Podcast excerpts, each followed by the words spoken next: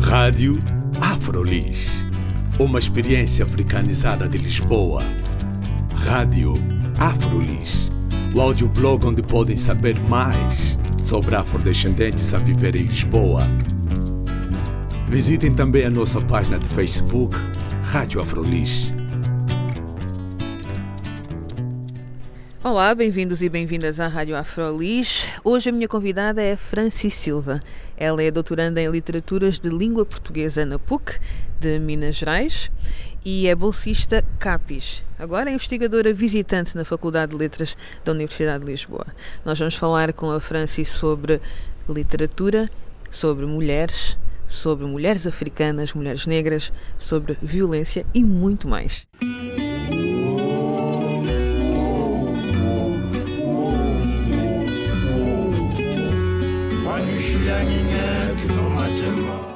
Eu sempre falo que eu tenho duas identidades, né? A Franciane, normalmente, que está lá no currículo, que é a pesquisadora, e a Franci, que é uma mulher negra, nordestina, é, da Bahia, filha de Ramiro, né? Trabalhador rural, e de Luciene, uma ex-empregada doméstica. Então, essa é a Franci que normalmente eu gosto de, de, de me, eu me apresento para as pessoas em, em alguns espaços.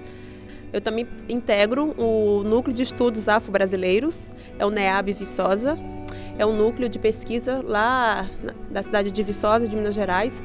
Na verdade, muito mais do que um núcleo de pesquisa, é um núcleo de militância negra. Nós somos um coletivo formado por, por estudantes, jovens negros, que estão dentro da universidade, atuando é, é, todos os dias. É uma frente realmente contra o racismo. É o primeiro coletivo que existe na universidade que tem quase 100 anos, para você ter noção, né? Então, o NEAB está resistindo agora faz seis anos que nós, nós estamos nessa universidade, que é a Universidade Federal de Viçosa. Nós não temos uma ligação direta com a universidade, mas nós estamos ocupando esse espaço, porque foi conquistado com muita resistência. E o NEAB realmente é um coletivo que tem feito mudanças e transformações na vida de muitos homens e mulheres negras, assim. Então, muito mais do que um coletivo de militância, de pesquisa, de estudos, nós somos um, um coletivo que faz um acolhimento a pessoas negras que foram vítimas de racismo. Então, o NEAB é fundamental também na minha trajetória. Ou seja, a tua trajetória faz uma combinação entre a pessoa da França, né, que é, e os estudos também. Tu achas que, que isso é uma vantagem? Na verdade, é uma desvantagem.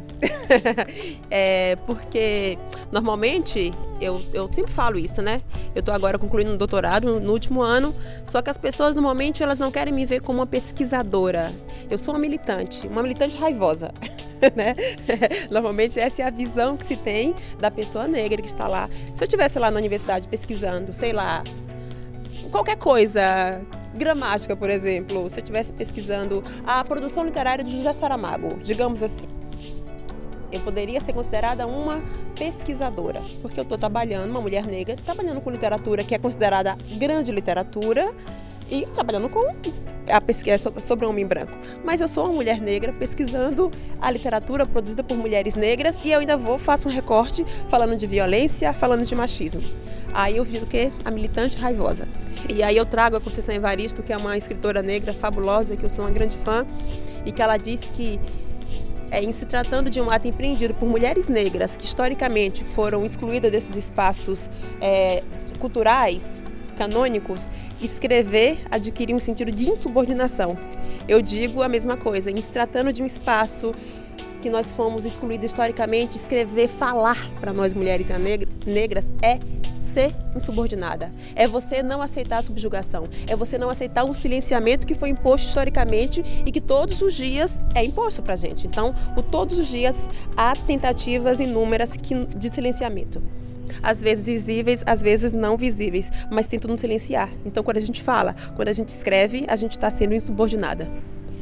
Ou seja, então tu, tendo adotado um tema de estudo que tem diretamente a ver com a pessoa que tu és, não é? com a essência Sim. da pessoa que tu és, acabaste por tornar uma insubordinada também e consideras isso uma desvantagem mais pela relação com uh, as instituições não é? nas quais tu tens que desempenhar as tuas, a tua investigação, não é? desenvolver a tua investigação. Mas agora, pessoalmente, para ti é uma vantagem ter um objeto de estudo te é tão próximo? É a minha pesquisa, é a minha grande paixão. É a minha grande paixão. Então, é uma vantagem nesse sentido. A desvantagem é o olhar que a academia, que é branca normalmente, canônica, masculina, elitista, o olhar desse, dessas pessoas para a minha pesquisa normalmente é um olhar de preconceito, é um olhar de discriminação né? Mas o olhar que normalmente que as pessoas negras têm para a minha, para a minha pesquisa é um olhar diferente. É um olhar de identificação.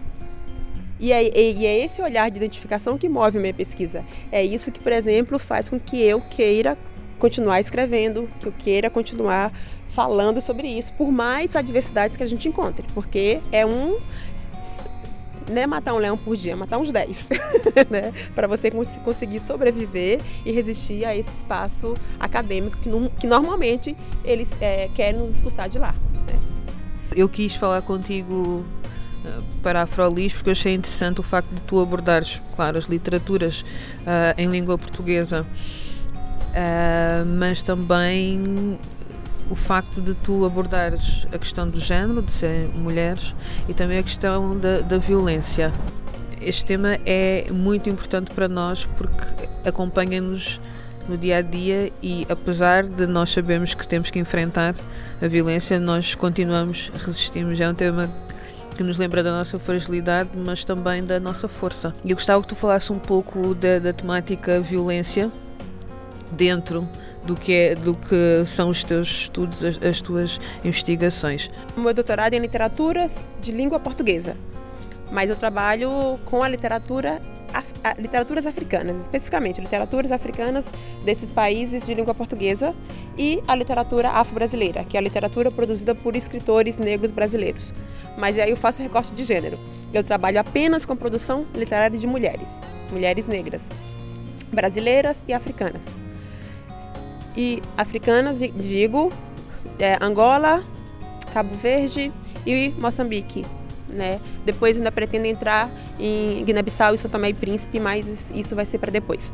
Mas assim, falando, então, dentro desses, desses, desses da, da, da, produção literária dessas mulheres, eu pesquiso o conto, o conto literário. Então, trabalho com 12 contos, dois contos de cada escritora. E, e aí eu fiz o seguinte recorte. Eu trabalho com a representação da violência contra a mulher. Como é que essas mulheres, essas mulheres negras, africanas, essas mulheres negras brasileiras estão falando dessa violência contra a mulher na literatura? Porque a gente fala sempre que a literatura, em alguma medida, ela é uma representação da realidade. Então, como é que, como é que essa literatura está, como é que essa violência está tá sendo representada? E a violência em todos os aspectos: a violência física, a violência simbólica, a violência psicológica, a violência sexual, então, essas mulheres, elas utilizam-se da, da, ferramenta da, do, do texto literário para denunciar uma sociedade que é extremamente violenta. Porque quando eu, eu resolvi trabalhar, por exemplo, com mulheres é, que sofrem violência no Brasil e em África, são conceitos, com contextos muito distintos. Né? Então, a, a, a, gente pode falar, nossa, mas assim, isso, essa violência que acontece aqui não acontece cá. Em alguma medida acontece. Mesmo que a violência se manifeste de maneira diferente, é violência. É, então, na minha pesquisa, eu trabalho com seis escritoras, como já havia falado. São três escritoras brasileiras e três escritoras africanas. Ah, no Brasil, as escritoras que eu trabalho são todas escritoras negras: Conceição Evaristo, Miriam Alves e Cristiane Sobral. É dessas escritoras, a, a que está mais conhecida atualmente é Conceição Evaristo, é, que depois de. Quer dizer, ela tem 70 anos, então o processo de uma mulher negra ser reconhecida como escritora é muito mais longo. É, é Conceição Evaristo, agora aos 70 anos de idade, que ela começou a ter uma maior projeção no Brasil. E qual é a sensibilidade, por exemplo, para não falarmos de todas, eh, da Conceição Evaristo relativamente à violência? A, a Conceição Evaristo, ela faz uma coisa que eu acho espetacular, que é representar a violência com poeticidade. A Conceição Evaristo é uma grande escritora, escreve romances, escreve contos, escreve poemas.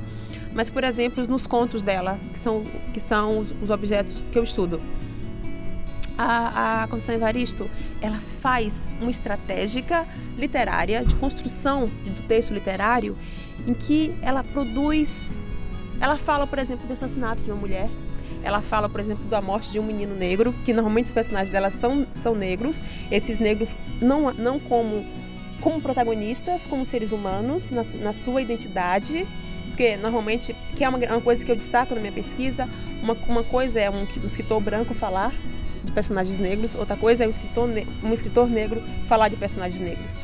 Há uma humanização desse, de, desse personagem. É, a, a, a, tentativa, por exemplo, de não hipersexualizar esses corpos das mulheres, uma coisa que sempre foi feita na literatura canônica brasileira. Normalmente os escritores que falavam de mulheres negras hipersexualizavam esses corpos. A Constituição Evaristo, por exemplo, ela foge disso. Ela vai falar dessas pessoas em sua humanidade e vai falar, por exemplo, desses indivíduos que na maioria das vezes estão inseridos em um contexto de violência, de marginalização, mas indivíduos que não são bons ou maus. Não há esse dualismo entre o bom e o mal. Há pessoas que, devido a algumas circunstâncias, às vezes têm atitudes que são ruins e às vezes têm atitudes que são boas. Por exemplo, eu vou trazer um, um, um exemplo aqui que eu acho fabuloso. O conto Ana da Venga. Esse conto Ana da Venga está num livro dela, Olhos d'Água. É um livro de contos que foi publicado em 2015 no Brasil e, ficou, e foi premiado com o Prêmio Jabuti. Foi um dos, um dos ganhadores do Prêmio Jabuti. O Prêmio Jabuti é um dos, é um dos, dos, prêmios mais importantes é, é, da literatura brasileira. E a Conceição Evaristo conquistou esse prêmio com esse, com esse livro. E aí tem um personagem do conto Ana da Venga. Esse conto conta a história de Ana e de Davenga. Davenga é um, um homem negro que, é, que, que vive na criminalidade mas ele não é apenas um homem negro que vive na criminalidade. Primeiro, a narradora vai contar o que, que levou Davenga a estar na criminalidade. Esse mesmo Davenga, que em alguns momentos ele é extremamente, por exemplo, cruel quando ele assalta as pessoas, ele diz: Eu gosto de ver o terror nos olhos das pessoas. No momento que ele está lá tendo a relação com Ana, ele chora no momento de prazer. Ou seja, as, as personagens têm uma profundidade e uma complexidade. Tem uma, tem uma, complexidade, tem uma complexidade. Então, eu sempre falo, não dá para simplesmente separá-los entre bons ou maus. Então, o que, que a Consciência Evaristo fala? O que que leva o Davi a ser bandido? E ele é apenas um bandido? Não. Ele não é um bandido apenas, ele é um ser humano. E a, e a Consciência Evaristo nos faz pensar nisso, nos, nos faz pensar nessa, nesses, nessas pessoas inseridos nesse, nesse contexto e o que que leva as pessoas a agirem dessa forma. E aí eu, eu ressalto uma coisa que é importante, que muita gente vai dizer, nossa, mas a Constituição Evaristo está querendo justificar a violência. Ela não está querendo justificar a violência de forma nenhuma. Ela está querendo dizer, olha, ninguém nasce violento. Uhum. Ninguém nasce violento. Há um contexto que leva uma pessoa a cometer a violência. E em relação a escritoras africanas? Em relação às africanas, eu trabalho com, com na minha pesquisa de, de mestrado, eu trabalhei com Isabel Ferreira, que é uma escritora angolana, fabulosa. Trabalhei com o romance dela, Guardou de Memórias. Agora, no doutorado, eu trabalho com três escritoras. de Angola é a Sônia Gomes, de, de Moçambique é a Lilia Montpler e de é, Cabo Verde, que é a Orlando Marilis. É uma coisa que eu trabalho no conto da, da Lilia Montpler, moçambicana, que Assim, eu sou muito fã também dessas escritoras, né? São todas espetaculares.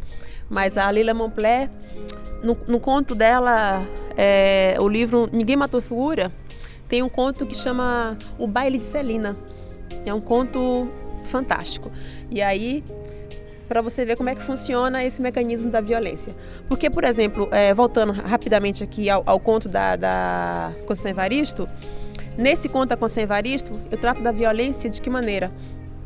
Tanto a Ana da Venga quanto o, o, o, o da Venga, e aí eu vou ter que fazer um spoiler aqui, eles são assassinados ao final do conto. Eles são vítimas de assassinato. Assassinato da polícia. Né? E a Ana da Venga é uma mulher. É... Nossa, esse conto é aterrorizante, assim. Porque, mas ao mesmo tempo, ela é uma mulher que ela morre no dia da festa de aniversário dela, de 27 anos. É, no, a, ao final da festa, quando ela e da Venga estão na cama, se amando. Nesse momento, a polícia chega, invade o barraco onde eles moram e os dois são fuzilados. E Ana da Venga está grávida, ela morre fuzilada. Ah, e aí, no final da história, narrador, a narradora diz o seguinte: ah, enquanto a gente tem esse corpo dessa mulher morta, grávida, fuzilada pela polícia, a gente tem uma flor desabrochando. É uma flor branca que ela havia ganhado de Davenga que desabrocha. E aí a gente tem, mais uma vez, essa imagem maravilhosa da vida e da morte. A gente tem a morte, mas também tem a vida. Porque essas, essas escritoras estão falando de violência, estão falando de morte, mas é uma coisa que a gente está falando, que a gente já ressaltou, elas estão falando sobretudo de vida. A, a, morte faz parte da vida. E, e talvez o que, ela, o que elas, te, elas tentem fazer é isso. Olha, vamos refletir que ao falar de morte, estou querendo falar de vida. E aí, voltando para Lilian Montpler, nesse conto O Baile de Celina, a Lilian Montpler faz uma, uma narrativa fabulosa. Celina é, é, uma, uma é uma, uma, uma, mulata, o pai dela é branco e a mãe dela é negra. E aí vai acontecer a, a festa dela na, Final do curso. O né? final de curso, exatamente, na escola. Então a mãe dela é uma costureira que batalhou a vida inteira para que Celina tivesse uma vida digna. Ela fala, ela, ela, ela, a personagem ressalta que não quer que a filha não quer que a filha tenha o mesmo destino que ela tenha o mesmo destino que ela teve, que ela vai ser uma, uma mulata que vai ter um futuro diferente. E para ter esse futuro diferente, ela investe na educação da filha. Então, Celina, diferente da, das pessoas do contexto dela, ela consegue entrar numa escola que é uma grande escola, ainda no período colonial. Só que o que, que acontece? Acontece que é, no dia da formatura, um dia anterior, vai ter a grande festa, o baile, a mãe está lá preparando o vestido de Celina e está conversando com duas amigas dela, dizendo e falando muito orgulhosa da filha, da formatura, do baile, já sonhando com tudo isso que vai acontecer. Enquanto isso, na escola, Celina é, é chamada pelo diretor da escola que comunica que ela não pode ir ao baile porque o governador não ia se sentir confortável estando com pessoas de cor no baile. E aí ela é proibida de ir ao baile. E aí ele fala, não, talvez seja melhor para você e para ele, né? Você também não ia sentir vontade perto dessas pessoas. E aí olha, e aí eu tô falando da violência, né? Quanto olha, olha a sensibilidade da Lilian Montpler, da violência racial. O quanto, o quanto isso é, é isso é cruel, o quanto isso é agressivo é, essa menina, essa mãe que sonhou com esse futuro glorioso para a filha, ela é impedida de estar nesse espaço. E por que ela é impedida de estar nesse espaço? Porque ela é negra, porque ela não é branca. Que papel é que a literatura teria na consciencialização, pelo menos, uh, para essas temáticas? Eu acho que a literatura, como todas as manifestações artísticas, ela tem um papel fundamental de nos fazer refletir. E a gente, a gente é, consegue refletir é, sobre nós enquanto seres humanos, sobre nossos atos, nossas práticas. E a gente, acho que ao provocar esse processo de reflexão sobre nós mesmos, a gente consequentemente começa a pensar no outro. É, porque a partir do momento que eu penso em mim, eu consigo pensar em outro. Mesmo um branco mais acomodado, em alguma medida, não tem como essa pessoa não se inquietar com o texto da Conceição Evaristo. E ela, e ela tem uma entrevista fabulosa que ela diz o seguinte: o meu texto, o meu texto é para ser indigesto, porque literatura é para ser indigesta. Quem quiser conforto, que vá para a cama. E eu quero terminar com uma frase da, da Conservarista que ela diz o seguinte: a nossa escrevivência não é para ninar os da casa grande, mas sim para incomodá-los em seus sonos injustos.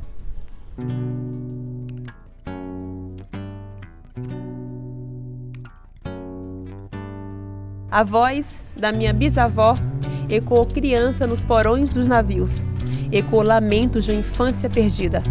A voz da minha avó ecoou obediência aos brancos, donos de tudo. A voz da minha mãe ecoou baixinho revolta no fundo das cozinhas alheias, debaixo de trouxas, roupagem suja dos brancos, pelo caminho empoeirado rumo à favela. A minha voz ecoou ainda versos perplexos, com rimas de sangue e fome. A voz da minha filha recolhe em si todas as nossas vozes, recolhe em si as vozes mudas, caladas, engasgadas nas gargantas. A voz da minha filha recolhe em si a fala e o ato, o ontem o hoje e o agora. Na voz da minha filha se fará ouvir a ressonância, o eco de vida, liberdade.